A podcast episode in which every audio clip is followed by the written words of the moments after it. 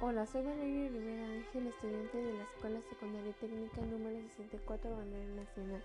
Hoy les contaré sobre el episodio 7 del libro Cazadores de Microbios. Este capítulo es llamado Smith, Theobald Smith, las garrapatas y la fiebre de Texas. Theobald Smith hizo que la humanidad diera un grave avance fue y continúa siendo el primer capitán de los bacteriólogos norteamericanos. Siguiendo las indicaciones de unos ganaderos, descubrió cosas sorprendentes.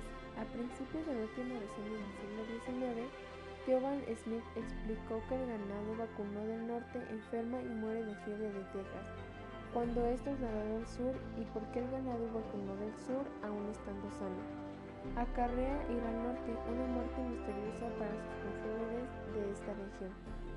Smith comenzó su cacería de microbios con el desván de un edificio oficial iluminado por un tragaluz. Empezó a imitar los sutiles procedimientos empleados por Koch para nutrir y echar a los horribles vacilos. En un lapso notablemente corto, aprendió por sí solo cuánto era preciso y empezó a hacer descubrimientos. Inventó un nuevo tipo de vacuna que no contenía vacilos, sino componentes proteínicos filtrados. En aquel tiempo los ganaderos se encontraban seriamente agobiados por esta enfermedad que atacaba sus animales conocida como la fiebre de Texas. Decían que esta fiebre era producida por un insecto que vivía sobre las vacas y les chupaba la sangre, al que llamaban garrapata. El Consejo Metropolitano y los distinguidos veterinarios de todos los estados no podían creer que el simple dicho fuera el causante de los ganados. Había tantas opiniones comerciales y ganados seguían muriendo. En 1888, el doctor Salmon asignó a Smith, junto con un ayudante Kilbourne, a trabajar sobre la fiebre de Texas. Su único material de trabajo eran los vasos e hígados de cuatro reses muertas de la fiebre. Enfocó el microscopio sobre varios trozos del primer ejemplar de vaso y se cubrió todo un zoológico de microbios. Pero el olfatero se dio cuenta de que estaba descompuesto, por lo que mandó telegramas a los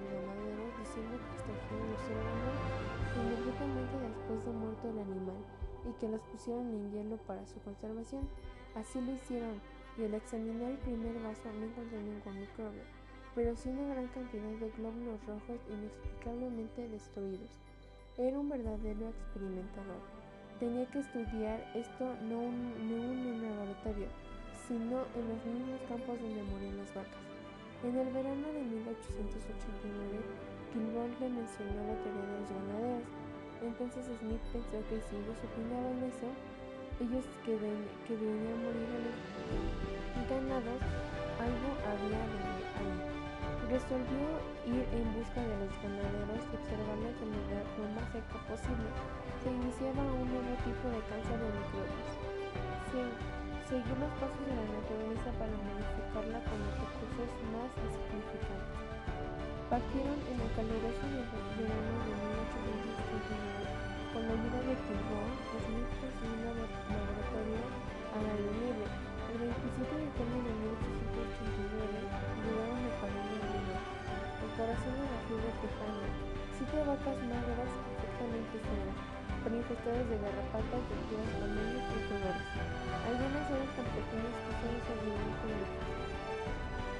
Smith y introdujeron a cuatro vacas heridas plagadas de garrapatas en el cercado número 1.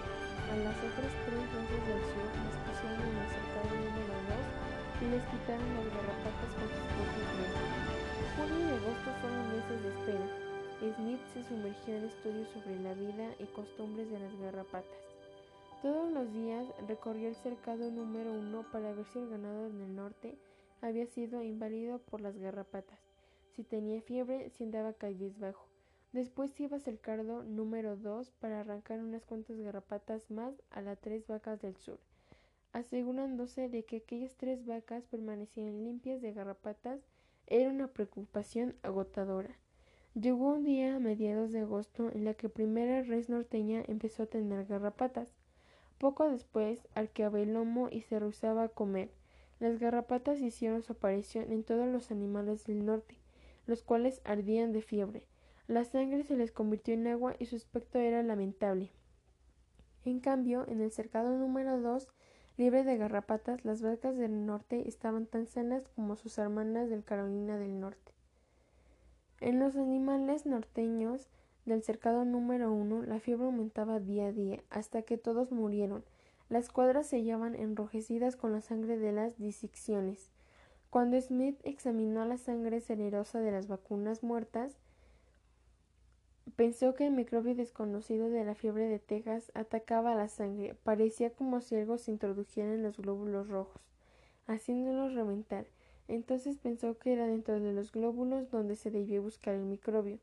Él era un excelente observador y con las lentes más potentes pudo ver. En la sangre de la primera vaca fallecida unos curiosos espacios piriformes, recortados en los discos macizos de los glóbulos rojos, estos aparentes agujeros se convertían en seres vivientes de piriformes. Los encontró en la sangre de todas las reses muertas de la fiebre, siempre dentro de los glóbulos rojos, convirtiendo la sangre en agua. Nunca los halló en las reses sanas. En septiembre, las cuatro vacas del norte seguían pastando y engordando en el cercado 2, libres de garrapatas. Tomó dos de los animales del norte y los encerró en el cercado número uno. A las pocas semanas, las garrapatas trepaban por las patas de los nuevos inquilinos. En dos semanas murió una de las vacas y la otra se enfermó de la fiebre. Llenó grandes cubos con hierba de los campos plegados de garrapatas y los llevó al cercado número tres, donde jamás había habido ganado del sur ni garrapatas. Llevó a este campo cuatro vacas del norte y a las pocas semanas su sangre se tornó cerosa. Murió una de ellas y las otras tres se contrajeron la fiebre. De esta forma descubrió la forma en que asesino invisible se pasa de un animal a otro. Tenían que ser las garrapatas. Pero su pregunta era ¿cómo transmitían esos bichos la enfermedad de una vaca a otra? La pregunta era espinosa y Smith se propuso destiñarla.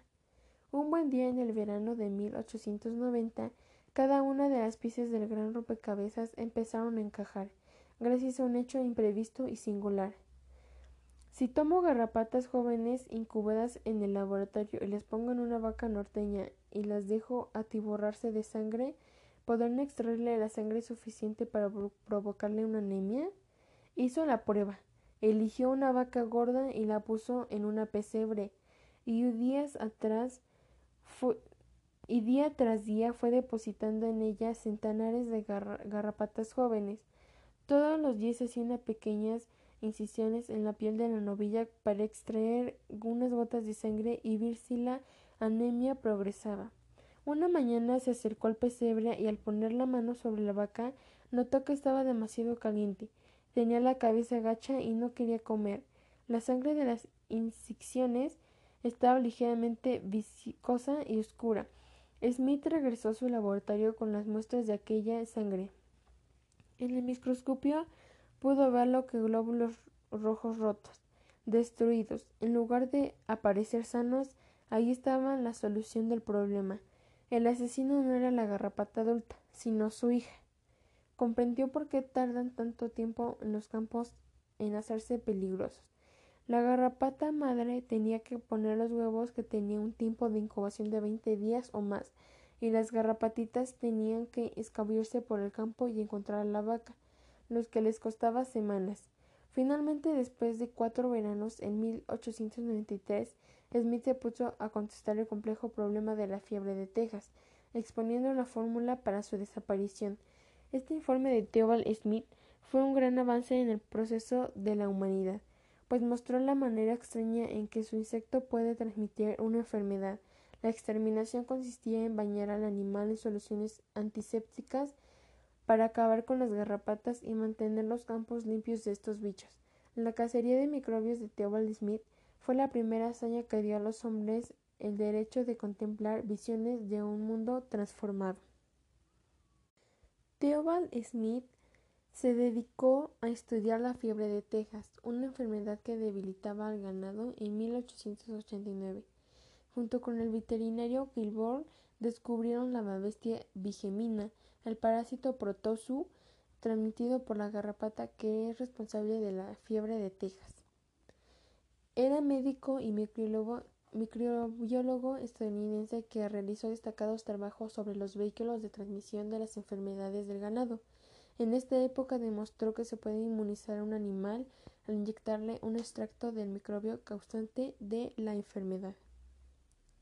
Theobald Smith nació el 31 de julio de 1859 en Albany, Estados Unidos. Falleció el 10 de diciembre de 1934 en Nueva York, Estados Unidos, a causa de un infarto agudo de miocardio. Gracias por escuchar este capítulo.